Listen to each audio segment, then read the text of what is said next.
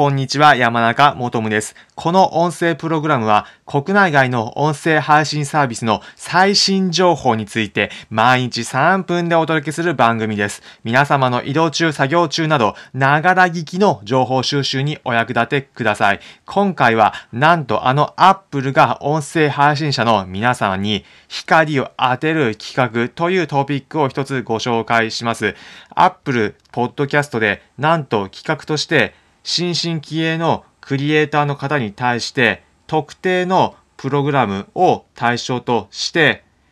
制作者に光を当てる Apple Podcast Spotlight というサービスを始めると発表がありました。このニュース、ソース元詳しいリンク先は説明欄に貼っておくので、気になる方はそちらもチェックしていただきたいんですが、一言で言うと、Apple の編集チームが Apple Podcast 上に毎月新しい新進気鋭のクリエイターの方の特集を組んで、Apple Podcast アプリの画面上の目立つ位置に表示してくれる。そしてソーシャルメディアや他の場所でもプロモーションをしてくれるというような内容になっています。こちらアメリカの Apple で開始されるサービスになっています。なので、もしもこれ聞いた方、なんだ、アメリカかよ、日本じゃないのかよというふうに思われた方もいるかもしれません。ただ、私の見立てだと、この流れ、日本でもこれから加速すると思っています。まあ、なぜかというと、皆さん一つ考えてほしいんですが、例えば、ちょっと暇だなってなった時に YouTube 見てみようと思って、まあ、YouTube つけた時に画面上に表示されるもの、面白そうなものがあればいいんですが、もしもなかった場合、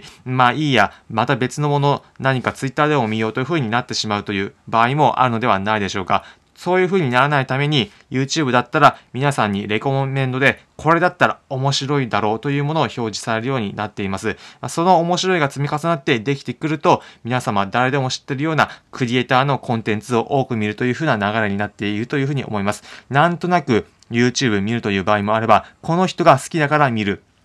という風な流れになってくるという風になると思います。この流れ、YouTube であるものが、ポッドキャスト、音声配信でも同じような流れになると思っています。なんとなく音声聞こうというのが一番最初のフェーズだったものが、だんだんと、この人のコンテンツだから、この音声プログラム、この音声配信プラットフォーム聞いてみようという風な流れになると思います。まあ、その流れで YouTube だったらヒカキンさんだったり、はじめ社長さんが出てきて、YouTube を見ようというよりも、